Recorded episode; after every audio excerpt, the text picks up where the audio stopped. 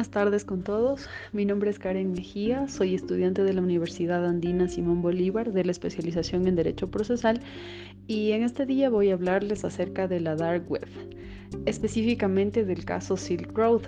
Eh, este era un tema totalmente desconocido para mí, pero gracias a la elaboración de este trabajo investigativo lo he podido descubrir y me siento realmente apasionada para seguir investigando más sobre este tema.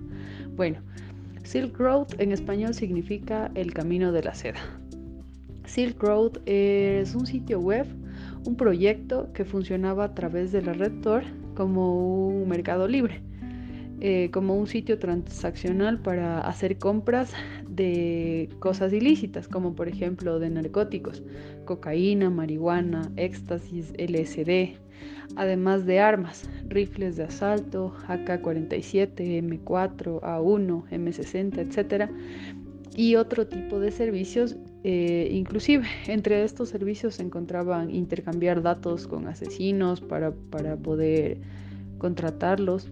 Estos actos lógicamente se encuentran catalogados en la ley, los unos como sustancias sujetas a fiscalización y estas armas que se adquirían a través de esta plataforma eran, podían ser utilizadas con muchos fines inciertos e incluso delictivos, por lo cual su obtención y aprobación de porte tienen varios requisitos. Sin embargo, todos estos productos que he mencionado se encontraban catalogados, al igual que estos servicios, dentro de la página web y al alcance de cualquier persona.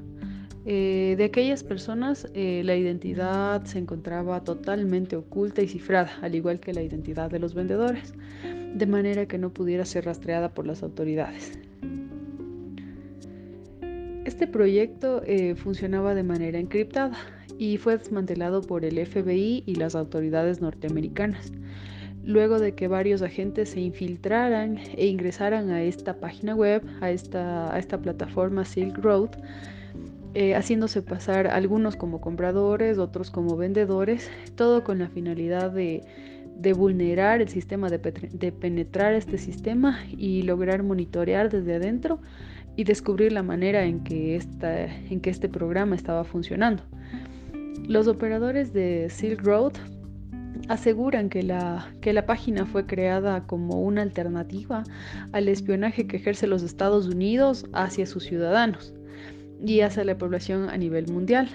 Eh, lo que ellos manifiestan es que Silk Road fue creado inicialmente como una salida a la persecución que ejerce el gobierno sobre sus ciudadanos y un modo de cubrir los datos personales, así como para evitar los múltiples delitos que se derivan del tráfico de drogas, como los asesinatos, etc. Eh, ellos lo que aseguran es que con esta aplicación se podría brindar mayor seguridad personal a los compradores como a los productores y los comercializadores de, drogas. Esta plataforma funcionaba a través de la red Tor, que por sus siglas eh, significa The Union Router.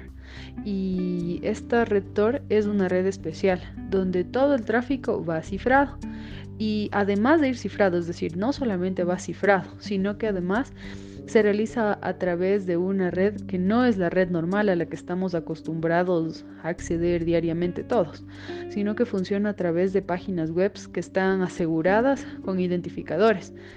Estos identificadores se encuentran distribuidos en una red peer to peer que se encuentra conectada a múltiples puntos completamente cifrados también y las personas tienen o deben poseer ciertos códigos para poder acceder a estas redes. Es decir, si yo no poseo este código, no puedo acceder a esta red. Eh, estos navegadores, estos utilizan navegadores ocultos que borran los datos eh, y los rastros de navegación de cualquier navegación que hayamos realizado o sea, que hayan, que hayan realizado las personas que, navegan a través de esta, de esta dark web. Eh, según los reportajes, se asegura que Silk Road logró mover hasta 1.200 millones de dólares en tráfico ilegal de drogas, de armas y demás, de los cuales se asegura que su fundador probablemente había, habría obtenido unos 80 millones de dólares. Todo esto se movilizaba a través del Bitcoin, que es un tipo de moneda basada en la criptografía, es decir, que no permite saber quién es el, quién es la persona que está moviendo esta moneda. Las investigaciones llevadas a cabo por el FBI y la NSA durante varios años eh, los condujeron o los llevaron a un joven de 29 años llamado Rose Ulbrich. Este joven vivía en la ciudad de San Francisco y luego de que, bueno, según la investigación que he realizado, él aparentemente habría cometido un error. Él hizo una pregunta a través de un foro abierto en la que aparentemente él habría utilizado su identificación verdadera sin previamente haberla cifrado. Y esta pregunta estaba directamente relacionada con la red Silk Road. Entonces esta pregunta eh, mandó una alerta al FBI por su relación con Silk Road y permitió que la policía eh, lograra supuestamente llegar a la persona que estaba cometiendo los ilícitos que, él, y que ellos estaban investigando desde hace mucho tiempo. Eh, luego de que el FBI investigó, además pudieron comprobar que el código de fuente que utilizó Ross en esta navegación era el mismo código fuente de Silk Road. Entonces el FBI realizó una clonación del sistema Silk Road y por medio de aquella clonación pudieron acceder a los mensajes existentes dentro de este programa. Eh, además accedieron a todos los usuarios, o sea, a la lista de usuarios que hicieron transacciones en esta plataforma y otros datos, entre los que encontraron que el líder de esta red se denominaba o se hacía denominar DPR, Dread Pirate Roberts, y este había contratado asesinos a sueldo para deshacerse de las personas que ponían en riesgo a esta organización ciberdelictiva, es decir, aquellas personas que tal vez estaban chantajeándoles para, para, para obtener dinero a cambio de guardar información. Eh, se había contratado eh, asesinos a sueldo para poder deshacerse de dos personas específicamente. Ya, el chico Rose Ulrich fue detenido y ya dentro del juicio la fiscalía acusó a Ulbrich de siete cargos en total.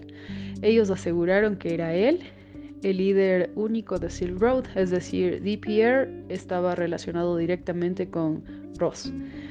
Eh, lo acusaron de haber sido él quien ejecutó, desarrolló el programa, quien lo operaba de manera única y directa. Eh, Ross fue privado de su libertad y él fue acusado de todo esto a pesar de que ellos tenían alertas de ataques informáticos desde otros países, no solamente desde Estados Unidos.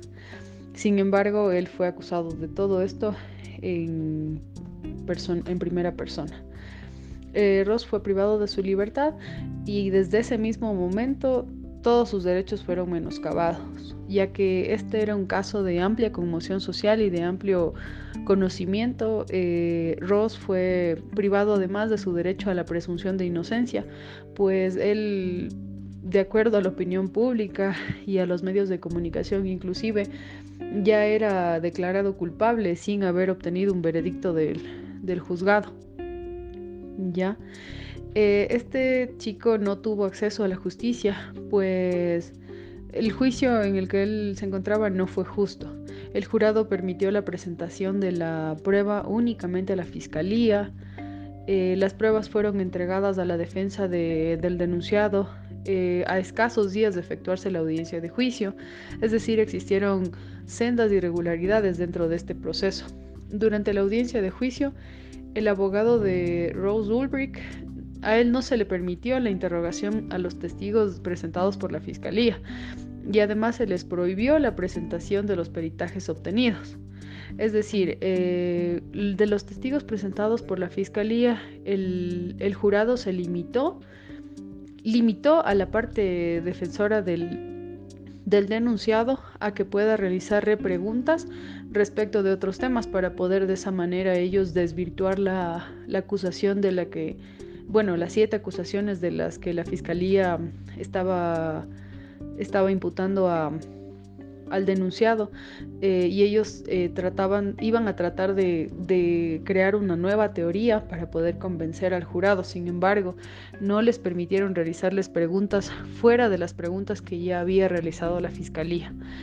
El jurado prohibió la presentación de los peritajes que había obtenido la defensa de Ross, pues ellos consideraban que no eran necesarios para el juzgamiento, que ellos como jueces no, no necesitaban conocer la operatividad técnica de las páginas web, ni el desarrollo de los programas, ni ninguna otra cosa que tuviera que ver con, con los peritajes realizados por los expertos informáticos.